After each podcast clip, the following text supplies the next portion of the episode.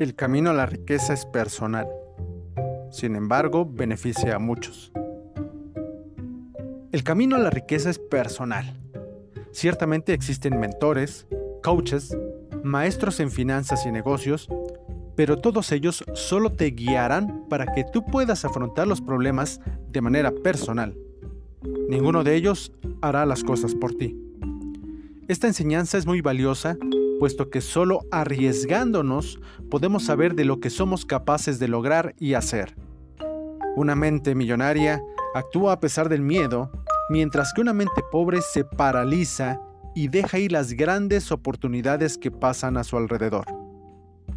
Otro punto importante es que cuando decides emprender el camino al éxito y libertad financiera, tú no eres el único que se beneficia de tus logros, sino también personas que tienen relación directa o indirecta contigo, puesto que de manera inmediata tu familia se verá beneficiada con tus ganancias y por otra parte, tu vida será de inspiración para otras personas.